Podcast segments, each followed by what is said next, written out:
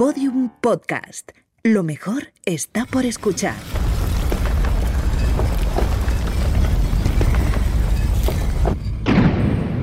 Dentro de la pirámide. Con Nacho Ares. Podium Podcast.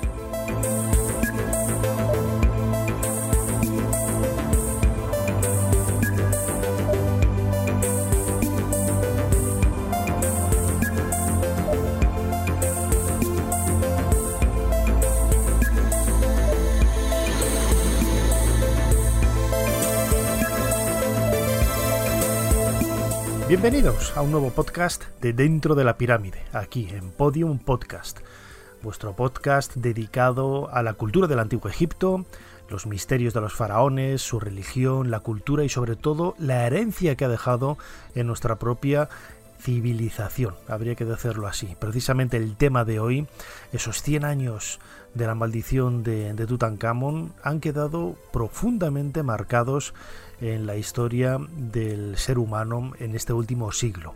Una historia que hunde sus raíces, como no podía ser de otra forma, en el mundo de los antiguos egipcios.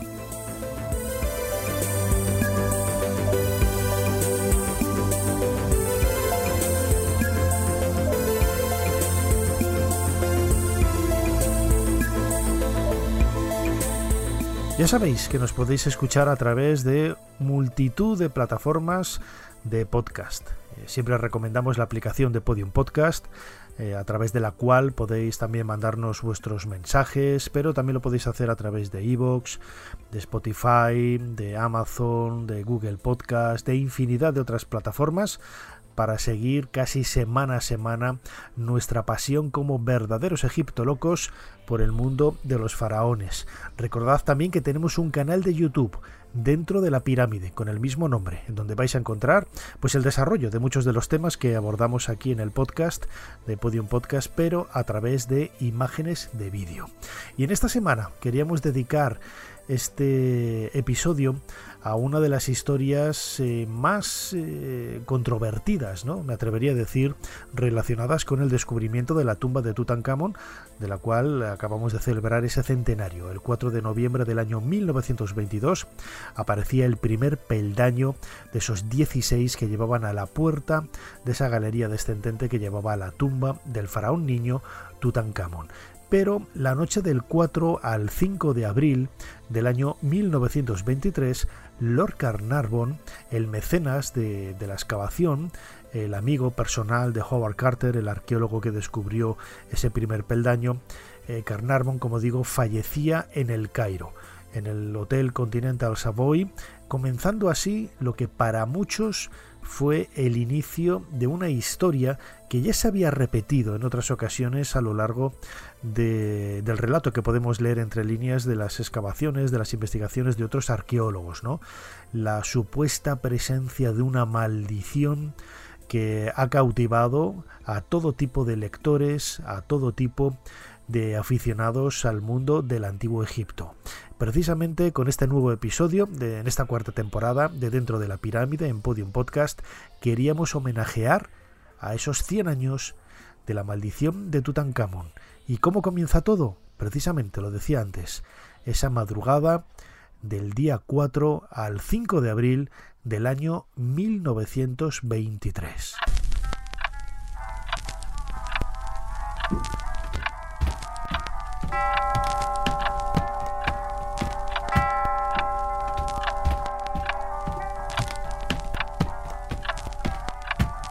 Estamos en una de las suites del Continental Savoy, uno de los hoteles de, más lujo en el centro de la ciudad del Cairo, en la antigua plaza de, la ópera y en su interior hace apenas 15 eh, minutos acaban de dar las 2 de la madrugada a la 1 y 45 minutos fallecía Lord Carnarvon.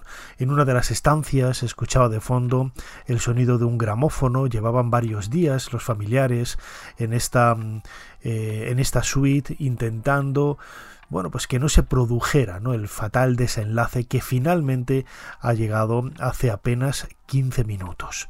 La muerte de Lord Carnarvon supuso un varapalo, un verdadero eh, golpe un shock para todos los eh, arqueólogos que estaban relacionados con la historia del hallazgo, pero sobre todo, además de Lady Evelyn Herbert, eh, su hija, y también su esposa Lady Almina, uno de los eh, que más sufrieron con la muerte del mecenas del descubridor de la tumba de, de Tutankamón fue el propio arqueólogo Howard Carter. Carter y Carnarvon habían tenido una gran amistad desde hace prácticamente pues, eh, más de, 15 años y ellos habían comenzado excavando en otros lugares de la necrópolis de, Tebas, de ahí, ahí, fue el producto ¿no? de, de esa publicación de cinco años excavando en Tebas, ¿no? Eh, que sacó a la luz, la verdad es que no grandes tesoros, al contrario, pero sí por lo menos los primeros pasos de lo que a todas luces iba a ser una gran amistad, a pesar de los problemas que hubo en ocasiones entre ellos, como no podía ser de, otra manera, el carácter de, Howard Carter, eh, que en ocasiones adolecía ¿no? de, cierta diplomacia para tratar algunos temas, es lo que llevó que, que tuvieran algún enfrentamiento, pero siempre, siempre como buenos amigos lo resolvieron de forma inmediata. La muerte de, de, Carnarvon supuso, como digo, no solamente un shock desde el punto de vista del trabajo en la excavación, sino una mecha que muchos periodistas utilizaron desde entonces para incrementar esos temores existentes ya de por sí, eh, casi de una forma natural, podríamos decirlo también, ¿no? entre los propios egipcios que trabajaban en la, en la excavación de la tumba en el Valle de los Reyes, pero que eh, no había tenido quizás el eco que se pudiera esperar a partir de este momento, ¿no? con la muerte de Lord Carnarvon. Me estoy refiriendo a la maldición, una maldición que Carter siempre negó, es curioso además que Carter fue eh, prácticamente el último en morir de los miembros del equipo cuando tendría que haber sido el, el primero. ¿no? Las circunstancias que rodearon a la muerte de, Lord Carnarvon y a esa maldición en parte la hemos tratado en uno de los primeros podcasts de Dentro de la Pirámide en la primera temporada y os recomiendo que lo, que lo busquéis y que lo escuchéis de nuevo si no lo habéis hecho ya con el título de La maldición de, de Tutankamón y ahí vais a encontrar infinidad de detalles curiosos, testimonios de audio de los propios descendientes de la familia Carnarvon y muchos eh, aspectos que seguro os van a sorprender. Esa amistad, como decía antes, entre Lord Carnarvon y Howard Carter y que en definitiva se rompió con, con esta muerte de forma abrupta la madrugada del 4 al 5 de abril del año 1923 se inició, pues como no podía ser de otra forma, de una manera absolutamente casual, en un encuentro prácticamente arqueológico en Luxor de la mano de Gastón Maspegó. Así se recreó en una cronoficción que hicimos para ser historia hace varias temporadas, ese momento en el que el Lord Carnarvon conoce a Howard Carter. Silencio, caballeros. Gracias. Bien, hoy volveremos a trabajar en el túmulo cerca de la tumba principal. He dibujado este plano, donde pueden ver que se trata de un corredor central y tres cámaras funerarias. Esta de aquí parece que ya fue saqueada, pero la cámara 3, esta, está intacta. Nos vamos a centrar en ella. Ali, reparta usted los equipos. Sí, señor. Buena jornada a todos. Conciso y directivo. Le confieso que no es lo que esperaba de un arqueólogo. Señor Carter, ¿verdad? ¿Y ustedes? Lord Carnarvon. Encantado. Y ella es Evelyn, mi hija. Buenas tardes, señor Carter. Un placer conocerlos. Ahora, si me disculpan, tengo un poco de prisa. Parece que más pegó tenía razón. ¿Disculpe? Me dijo que si lo que buscaba era alguien para animar un cóctel, no era usted la persona idónea. Pero me gusta usted, Carter. A mí también. ¿De qué conoce a Maspegó? Mi padre, el señor Carter, aparte de derrochador y un poco bomby band, es un hombre polivalente. Su último capricho es la arqueología. Nunca tenga hijos más inteligentes que usted mismo, señor Carter, o le pasará esto.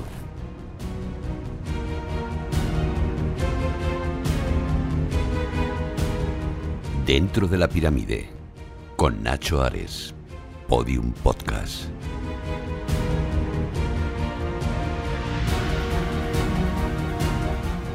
La historia de la maldición es lo que faltaba por eh, colmar ¿no? una historia increíble, siempre, siempre la realidad supera a la ficción, ni siquiera en la imaginación del mejor escritor de novelas policiales o novelas de, misterio podría haber imaginado una historia tan sugerente como supuso el descubrimiento de la tumba de Tutankamón. 5.500 objetos muchos de ellos de oro, una tumba prácticamente intacta y la primera vez, la primera vez que aparecía no solamente una tumba intacta, sino sobre todo la tumba de un faraón en un lugar emblemático, el Valle de los Reyes, que se llevaba más de 100 años excavando con, con tesón y que nunca, nunca, nunca había dado resultados tan asombrosos como los que se ofrecían y se proyectaban delante de los ojos de Lord Carnarvon eh, Howard Carter y el resto de miembros de esta, de esta expedición. El hallazgo era el resultado de un trabajo llevado a cabo con tesón durante años, ¿no? Mm, fijaos que quizás antes lo decía, ¿no? La, realidad siempre supera la ficción, pero Howard Carter de alguna forma estaba convencido de que Tutankamón estaba en algún lugar del Valle de los Reyes. Habían aparecido sobre todo una copa eh, a principios del siglo XX en una muy cerquita de una tumba, la KV48, que nos estaba hablando ya al tener el nombre de Tutankamón, nos estaba hablando de que efectivamente este faraón, este misterioso faraón, estaba en algún lugar de la necrópolis occidental de, de Luxor. Y no solamente hay que pensar que seguramente ahí estaba la tumba de Tutankamón, sino que lo más impresionante de todo es que no se sabía prácticamente nada de él al igual que, sucede ahora, ¿no? 100 años después del descubrimiento de la, de la tumba. Vamos a escuchar un pequeño fragmento de un programa de televisión, de televisión española, eh, más allá, dirigido por mi admirado Fernando Jiménez del Oso. Es una eh, una grabación del año 1976 en donde Fernando proponía de una forma brillante, muy locuaz y sobre todo dando datos que hoy por hoy pues son todos eh, correctos la historia del hallazgo y cómo se produjo este fascinante descubrimiento en el corazón del Valle de los Reyes. Fue en noviembre de 1922, cuando ya habían decidido que ese sería el último invierno que excavarían. Fue entonces cuando descubrieron finalmente la tumba, el pasadizo de entrada a la tumba de Tutankamón. Un pasadizo que estaba totalmente cegado por la tierra. Mientras iba despejando, Howard Carter sentía dentro de él la esperanza, que no abandona nunca a los egiptólogos, de que tal vez aquella fuera por fin una tumba no profanada, una tumba no saqueada. Llegó a la primera puerta, la primera puerta sellada, y pudo comprobar que había sellos de distintas épocas. Incluso descubrió un pequeño túnel que sin duda habían empleado los profanadores siglos antes. Por eso cuando llegó a la segunda puerta sellada había muy pocas esperanzas de que aquello fuera una tumba intacta, fuera una tumba no saqueada. Sin embargo, cuando a través del pequeño agujero había abierto en esa segunda puerta sellada deslizó su linterna, Howard Carter contempló el más maravilloso espectáculo que jamás se pueda ofrecer a los ojos de ningún arqueólogo. Es una de las tumbas más importantes, uno de los hallazgos más insólitos que ofrece la egiptología, la arqueología actual. Sin embargo, hay otra causa, hay otro elemento en la historia de este descubrimiento que hace que Tutankamón sea importante. Otro aspecto menos agradable, mucho más siniestro. Con Tutankamón, con la historia de este hallazgo, se da comienzo a otra historia, a una trágica y lóbrega historia, la historia de la maldición de los faraones.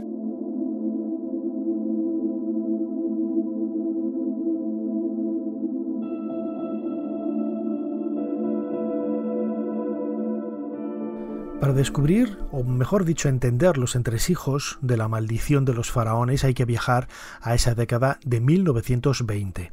Pensad que acabamos de dejar atrás la Gran Guerra, la Primera Guerra Mundial con millones de muertos en todo el mundo y más en concreto en Europa, en donde por ejemplo siempre se ha dicho ¿no? que en Inglaterra al menos eh, un miembro de todas las familias del Reino Unido había fallecido, había muerto en, en la Gran Guerra, en la Primera Guerra Mundial. Imaginaos que todas las familias tenían un hijo, un hermano, un padre, un sobrino, un primo, eh, personas en ocasiones muy cercanas o incluso familias que habían perdido todos los hijos en esa, en esa contienda. Es una época en la que prolifera, por ejemplo, el espiritismo.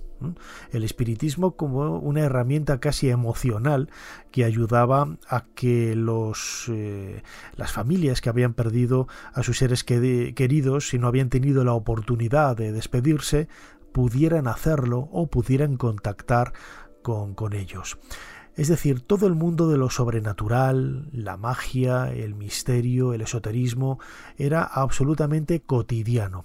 Y estas reuniones eh, mediúmnicas, lo vamos a ver eh, dentro de, unos minutos, estaban muy marcadas y tenían un respaldo muy grande incluso en la nobleza y en los estratos más elevados de la sociedad.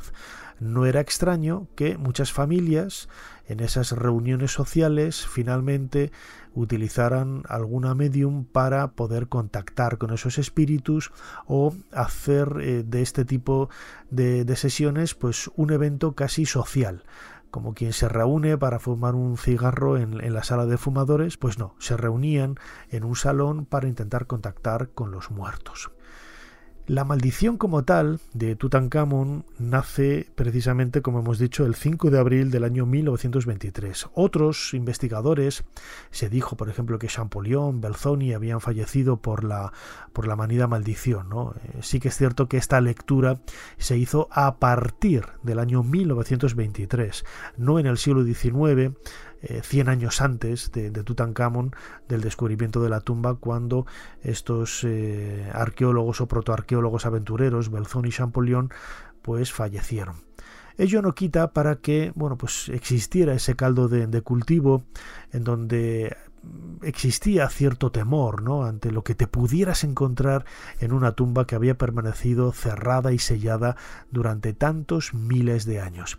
Y Lord Carnarvon un aficionado al mundo del esoterismo, de la magia, de la mediumnidad, pues no podía estar menos entusiasmado con todo ello. De ahí que cuando recibió una carta en donde se le avisaba de que no entrara en la tumba de Tutankamón si no quería eh, sufrir una serie de consecuencias, bueno, pues él no voy a decir que se lo tomara a broma, pero mm, hizo su contrainvestigación y consultó a una vidente para que le aconsejara qué hacer o qué no hacer. ¿no? Christopher Freiling, eh, un historiador, eh, realizó hace 30 años eh, para la BBC una serie de televisión maravillosa titulada Tutankhamon, en donde hace hincapié precisamente en este detalle tan singular.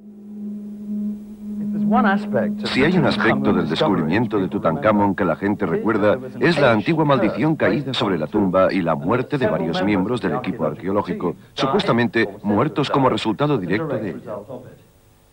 Este era el aspecto que cautivaba al público, puesto que mientras Howard Carter iba registrando minuciosamente los miles de objetos extraídos de la tumba, la prensa popular se hartó enseguida del aspecto académico del descubrimiento y se volcó hacia relatos sobre fuerzas ocultas y oscuras de la tierra de los faraones.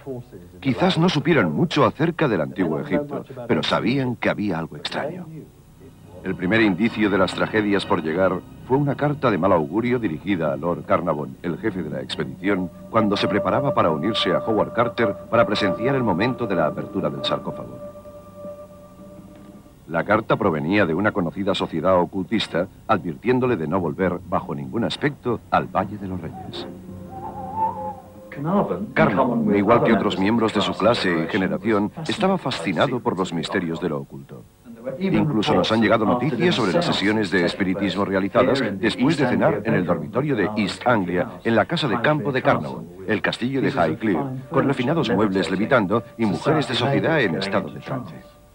De todas formas, Carnarvon tomó la carta de advertencia muy en serio. y consultó a una quiromántica y consejera espiritual de la aristocracia, llamada Belma, para averiguar su posible significado.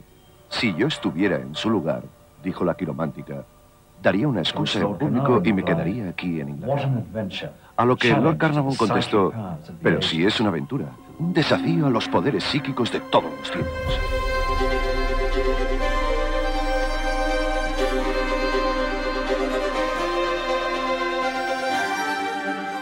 Dentro de la pirámide, con Nacho Ares, en Podium Podcast.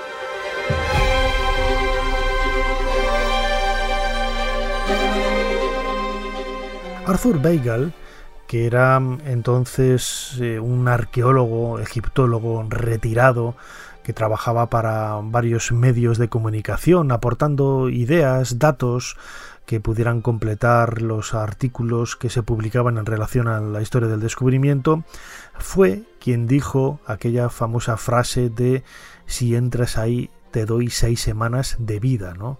Frase dicha a eh, Lord Carnarvon antes de entrar en la cámara funeraria de la tumba en esa apertura oficial que se hizo en febrero del año 1923. Pues bien, la verdad es que no sabemos si lo llegó a decir o no, pero de haberlo hecho dio en el clavo, porque a las seis semanas fallecía Lord Carnarvon de una forma bastante insólita, que es quizás lo que marcó un poco ese aspecto más oscuro, ese aspecto de malditismo que rodeó desde un principio el, bueno, el nacimiento de lo que a todas luces ya conocemos hoy como la maldición de los faraones.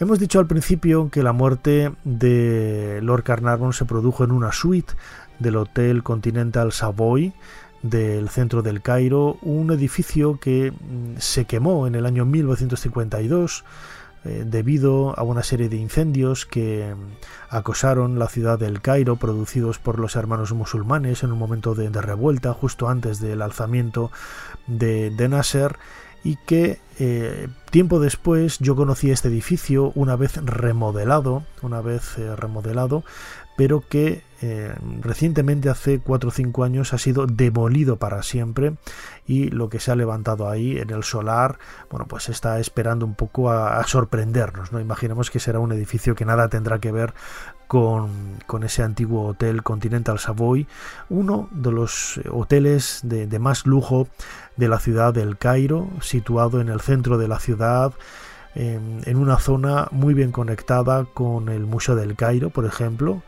En, coche son apenas 5 eh, minutos o 10 minutos eh, y también muy cercano a lo que antaño, como en los años 20, como ahora, es una de las zonas más eh, vivas de la ciudad, ¿no? el mercado de, de Han el Jalili.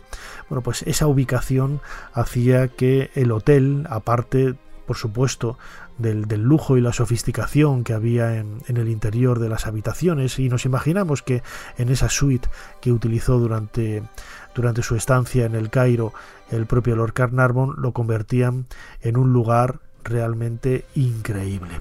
Yo tuve la suerte, antes escuchábamos un fragmento de un programa de, televisión española Más Allá, ¿no? dirigido por Fernando Jiménez del Oso. Yo tuve la suerte, como digo, de trabajar con él. En el año 99 fuimos a hacer una nueva serie de televisión, La otra realidad, donde grabamos varios capítulos. Eh, y uno de ellos estaba dedicado precisamente a la maldición de Tutankamón. Estuvimos grabando en los lugares más emblemáticos ¿no? relacionados con, esta historia, con esta leyenda, y uno de ellos, como no podía ser de otra forma, era esa plaza que hoy recibe el nombre de, plaza de, bueno, antaño mejor dicho, recibía el nombre de, de plaza de la ópera y que se abre con esos jardines frente al Continental Savoy. Esto es lo que nos contaba Fernando Jiménez del Oso precisamente desde esa propia ubicación en donde murió Lord Carnarvon en 1923, hace ahora 100 años. Simples supersticiones, tal vez. Pero lo cierto es que en ese momento Lord Carnarvon, el otro protagonista del hallazgo y profanación de la tumba, estaba agonizando en un hotel del Cairo, el Continental Savoy, en esta plaza, la antigua plaza de la ópera, hoy de Ibrahim Pachá, que desapareció por un incendio en 1952. Solo queda el lugar y el recuerdo de aquellos acontecimientos. Se dijo que podía ser por la picadura de un mosquito Tal vez fue por una neumonía, como figura en el certificado de función, quizá una histoplasmosis, pero en realidad, aunque se ha especulado mucho, no se sabe de qué murió Lord Carnavon.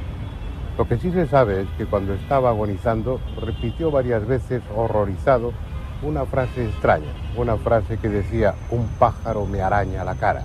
Esas circunstancias ya hacen de la de Lord Carnavon una muerte más que singular. Sin embargo, no habrían sido suficientes para sustentar la idea de una maldición de no haberse producido otras dos casualidades más que inquietantes. Si es cierto lo que muchos piensan, la muerte de Lord Carnarvon no fue un hecho aislado. Fue la primera de una larga lista sobre la que flotó ominosa la sombra de Tutankamón.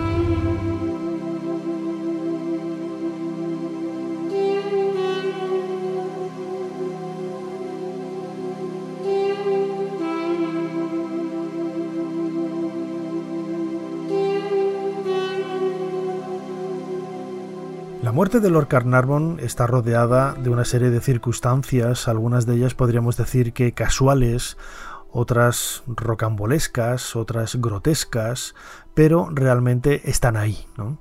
Eh, todos eh, somos conscientes, la familia nunca lo ha negado y siempre lo ha hecho público, que Susie, la perrita, que siempre se llevaba a Lord Carnarvon en sus viajes a Egipto, pero que en esta ocasión no se llevó, falleció exactamente en el mismo instante, en el mismo momento de esa madrugada del 4 al 5 de abril de 1923, pero estando en su castillo de Highclere. Dice la familia que aulló de forma lastimera y después se desplomó. También se comentaba que la luz de la ciudad del Cairo durante el momento del óbito de, de Lord Carnarvon se había ido. La luz eh, se fue de las calles de, del Cairo, algo que todo hay que decirlo no es nada extraño. Sucede en la actualidad, 100 años después, nos podemos imaginar que el control de la tensión eléctrica en la ciudad en aquella época pues no sería pues eh, tan sofisticada como pudiéramos esperar. Pero en cualquier caso, lo que llamó la atención en su momento es que no solamente, como decía antes, eh, Arthur Weigel hubiera dado en el clavo, ¿no? Con esa predicción profética un tanto lúgubre, ¿no? Anunciando la muerte de, de Lord Carnarvon, sino que sirvió de pistoletazo de salida para que muchos medios de comunicación empezaran a hablar de la maldición de Tutankamón. Hay que pensar que eh, Lord Carnarvon había vendido la exclusiva del hallazgo al periódico The Times y ningún periódico del mundo sacaba una noticia eh, fresca, eh, buena, original, singular, exclusiva del hallazgo si no era a través del periódico The Times. El periódico The Times, el periódico londinense, lo publicaba un día y al día siguiente el resto de periódicos del mundo se hacían eco. Y lo mismo pasaba con los periódicos egipcios, lo que molestó también mucho a las autoridades de, de aquel país pero la presencia de la supuesta maldición de los faraones abrió una horquilla nueva para poder alimentar, echar gasolina a una historia que realmente cogió con el pie cambiado a, muchas personas. El periódico The Times lógicamente no se iba a hacer eco de esta, de esta historia, pero no podía controlar el gobierno egipcio y otras autoridades como el propio Howard Carter no podía controlar el hecho de que los periódicos hablaran de esta, de esta historia.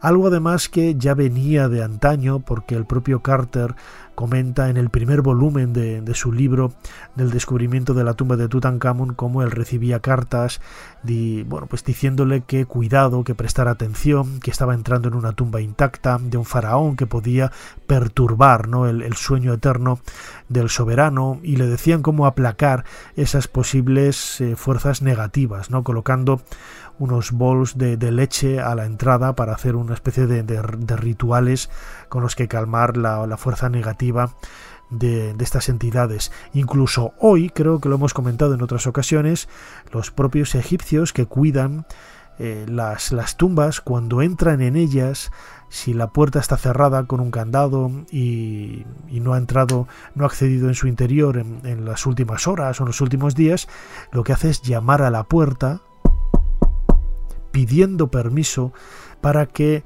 el Jina, el espíritu que mora en su interior, no le ataque ni le genere ningún mal.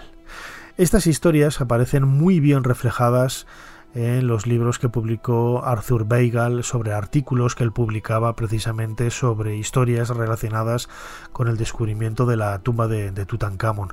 Además, todo hay que decir que en aquella época, bueno, pues la muerte de Lord Carnarvon estuvo cubierta de una extraña sombra de oscuridad, eh, se habló de una septicemia, es decir, una infección de, la sangre, pero bueno, las circunstancias, la recuperación, la caída, la, la, vuelta a recuperarse para luego finalmente fallecer, creó cierta desazón en los familiares y sobre todo en el entorno más cercano. En esa serie de televisión que comentaba antes de la BBC, Christopher Freiling nos cuenta en una de las habitaciones precisamente del Hotel Winter Palace, en donde debió de producirse esa famosa picadura de mosquito que al final se le infectó afeitándose y le produjo precisamente la septicemia, y es ahí precisamente en donde comienza eso, la historia de la maldición de Tutankamón. Lo que sucedió luego transformó la historia de una excavación arqueológica en uno de los grandes melodramas de la época. Antes de partir hacia el Cairo, un insecto, probablemente un mosquito, picó a Lord Carnarvon en la mejilla izquierda. A la mañana siguiente, mientras se afeitaba aquí, en una suite del Hotel Winter Palace de Luxor, se cortó sin querer el pequeño grano que le había salido. Al llegar a El Cairo, le dolía toda la cara. Las glándulas del cuello se le habían inflamado y empezaba a tener mucha fiebre. El médico le aconsejó que tuviera mucho cuidado con lo que comía y bebía y que pasara el mayor tiempo posible en cama. Unos consejos que Carnavon ignoró por completo. Continuó bebiendo botellas de buen clarete, transportadas en barco desde las bodegas de Heathclerk e incluso se fue al cine, donde vio la película hasta el final, aunque por entonces era evidente que estaba muy enfermo. Lady Evelyn Herbert escribió a Carter expresándole su preocupación. El pobre, escribía, se siente demasiado débil para hablar y no se mueve de la cama. A esta carta siguió un telegrama urgente en el que explicaba que la situación se había vuelto grave. Carter viajó al Cairo para estar al lado de su amigo, mientras avisaba a Lady Carnarvon. Cuentan que alguien oyó al enfermo murmurar, he oído la llamada, me estoy preparando. La sangre de todo su cuerpo estaba intoxicada. El viejo conde había sucumbido a una pulmonía. Falleció en la madrugada del 5 de abril de 1923. Para los periodistas, la muerte de Carnavon inyectaba a la historia de Tutankamón una nueva dosis de vida. Fantasías sobre la maldición de la momia, sobre la venganza de Tut, aparecieron en portada. El cuerpo embalsamado de Lord Carnarvon fue devuelto a las tierras del castillo de Highclere y enterrado aquí, en Bacon Hill, un cementerio de los antiguos bretones. Fue, sin duda, una muerte muy inoportuna. Carter no solo había perdido a su amigo y mecenas, sino que ahora tendría que enfrentarse solo a una situación política cada vez más tensa.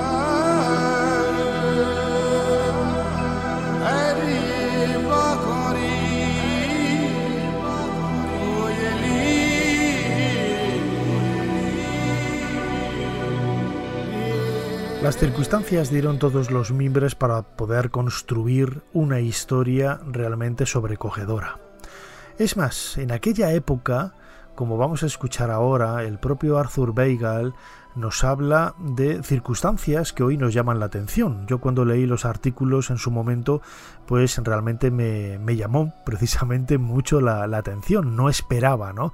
Conocía precisamente esa historia de el apego que tenía Lord Carnarvon con el mundo del espiritismo, su contacto con videntes, que tenemos que decirlo, no es que él fuera crédulo ni nada parecido, sino que era un acto social, podríamos definirlo así, muy común en aquella época de la década de 1920 y 1910, no tiempo antes de, del fallecer. Pero lo que sorprende y, y refuerza quizás esa idea de acto social en donde, bueno, pues tú participas, pero realmente no tienes por qué estar de acuerdo con lo que se está haciendo, o lo entiendes como una especie de divertimento, o no sabemos qué. Es que el propio Carter, el descubridor de la tumba de Tutankamón, también participaba en estas historias.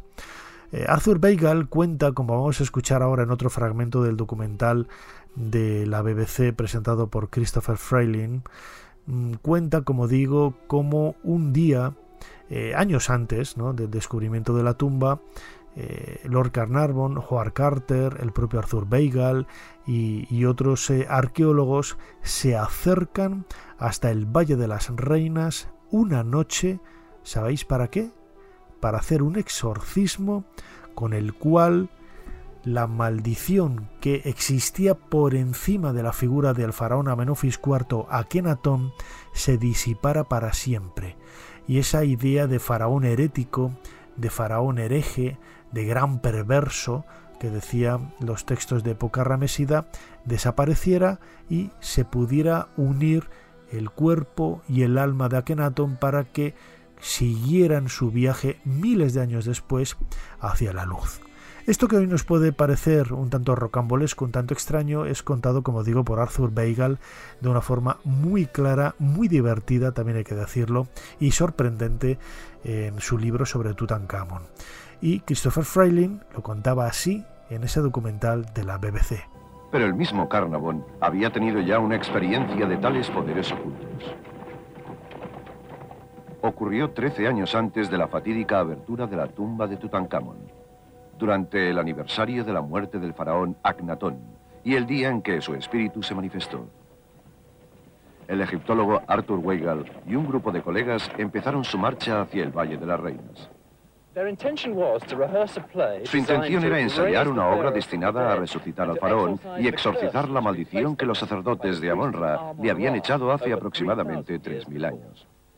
Agnatón, conocido como el rey hereje, había expulsado a los dioses antiguos e introducido el culto de un solo dios, Atón, el señor del sol, razón por la cual había sido condenado por los sacerdotes a errar por el mundo del más allá, sin un lugar de descanso para toda la eternidad. Carnavon, Carter y la crema de la sociedad de Luxor fueron invitados a presenciar y testimoniar ante cualquier fenómeno que pudiese ocurrir. Para el ensayo, los invitados avanzaron a duras penas por el valle y al atardecer empezó el espectáculo. La obra incluía a Horus, el señor del más allá, con cabeza de halcón, con máscaras de papel maché, implorando a los dioses más viejos que reconciliaran el cuerpo y el alma de Agnatón para la eternidad. Se esperaba que Agnatón en persona pudiera aparecer, pero por si no aparecía, la señora Weilgal estaba representando su papel, vestida con metros de estambre. Las cosas empezaron a complicarse y a ir misteriosamente mal cuando Horus apareció encima de un peñasco para saludar a Agnatón. Pero cuando Agnatón comenzó a hablar, empezó a tronar y el viento empezó a soplar tan fuerte, ahogando la voz del faraón. Cuando la tempestad amainó, llegó el momento más emocionante de la obra, la narración del himno dedicado a Atón, el dios del sol. Yo te saludo, oh señor de los rayos. Tú, sol viviente, recitó el actor. He venido a ti para contemplar el disco en el horizonte. No me dejes encerrado en la tumba. No me dejes volver. Haz que mi cuerpo se renueve cuando contemplo tus bellezas. Fue entonces cuando cayó repentinamente una fuerte lluvia que se convirtió en una tormenta de granizo. El ensayo y la primera y única representación de la obra fueron cancelados en ese mismo instante. A la mañana siguiente, dos miembros del reparto contaron cada uno por su lado que habían tenido el mismo sueño. Habían soñado que la estatua del faraón Ramsés II, del cercano Rameseum, había vuelto a la vida. Había abierto sus brazos cruzados y que éste les había tocado de manera ceremonial, una vez en los ojos y otra en el estómago. Antes de que hubiesen transcurrido 48 horas, cada miembro del repertorio y cada uno de los miembros del público del ensayo se quejaron de una u otra enfermedad. Se pidió prudentemente a los distinguidos invitados que rompieran sus invitaciones.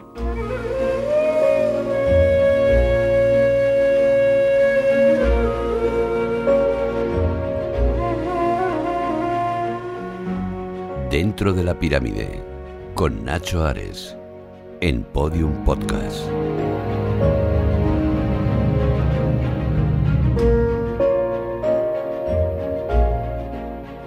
Seguro que muchos de vosotros os habéis quedado sorprendidos ¿no? con el relato de esta historia que aparece en algunas biografías de, la familia eh, Carnarvon, eh, aparecen estas menciones en los artículos de Azur Beigal. Eh, Howard Carter en su libro de Tutankamón no comenta absolutamente nada, él es muy crítico con la historia de la maldición, al igual que otros coetáneos, ¿no? Por ejemplo, Winlock, del Metropolitan de Nueva York, bueno, pues escribió también muchos artículos en la prensa de la época diciendo que la historia de la maldición es un fraude, que no existe y realmente, bueno, pues hay que tomarlo un poco en ese contexto sociológico, antropológico del, del momento, ¿no?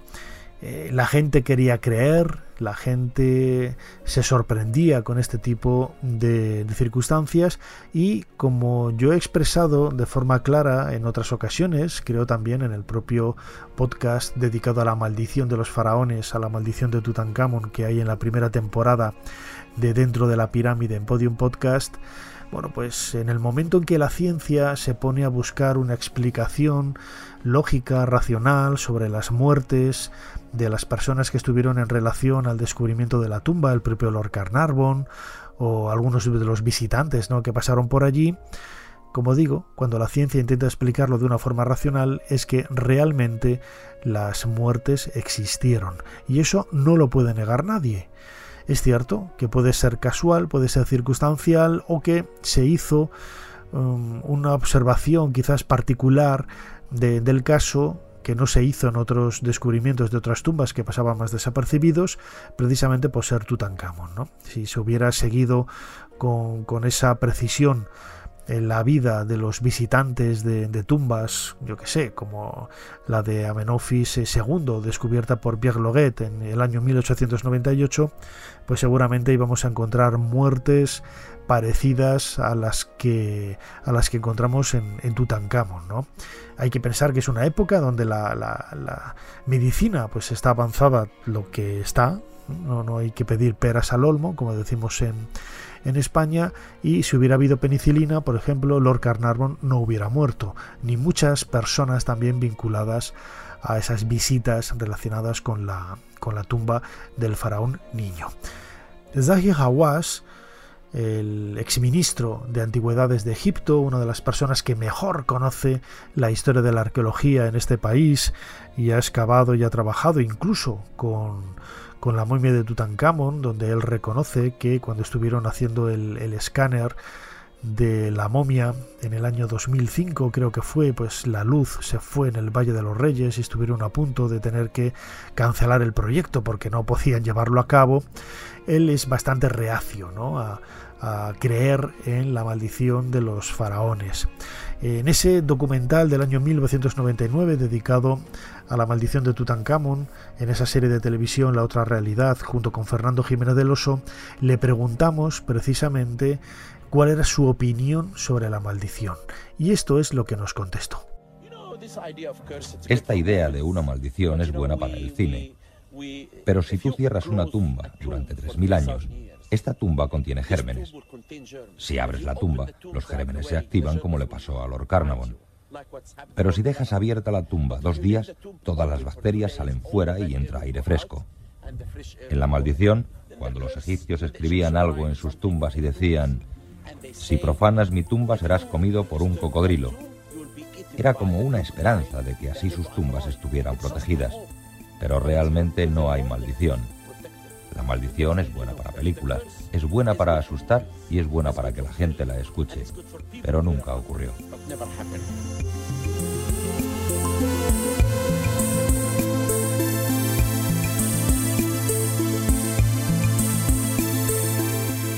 Y sin embargo está ahí, porque seguimos hablando de ella. Yo creo que eso es lo más importante de todo.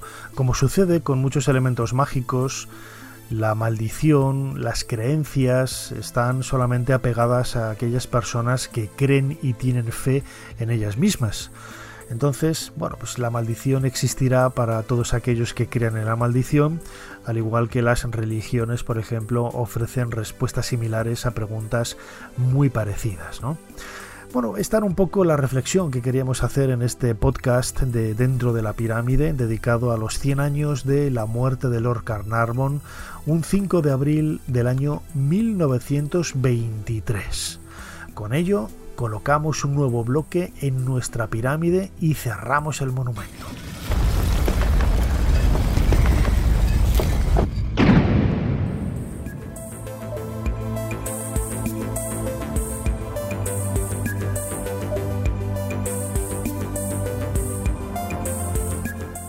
En efecto, un nuevo bloque en nuestra pirámide de egiptolocos que nos ha servido para completar una historia nueva, una historia más. Estoy convencido de que hay muchas cosas que no conocíais de la maldición de los faraones, sobre todo, ¿no? Ese apego de la familia Carnarvon y de los nobles del primer tercio del siglo XX a estas historias de, fantasmas o a estas historias de mediums y de espiritismo. ¿no? Ese viaje al Valle de las Reinas es para mí una de las cosas más sorprendentes. Nunca entenderé ¿no? cómo eh, pudieron llegar hasta el Valle de, de las Reinas y por qué hacerlo ahí y no en el Valle de los Reyes en otro sitio. Yo no sé por qué buscaron el Valle de las Reinas como ese foco para intentar eh, eh, unir el espíritu y el cuerpo del herético Amenofis IV a Kenatón y hacerlo caminar hacia la luz.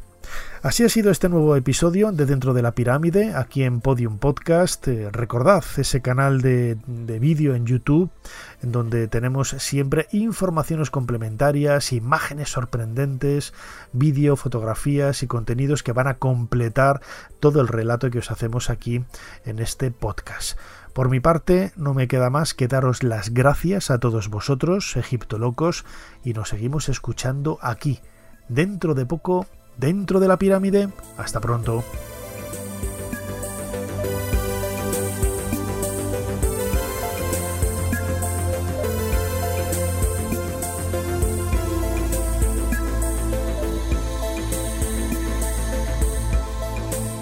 Dentro de la pirámide, con Nacho Ares, Podium Podcast.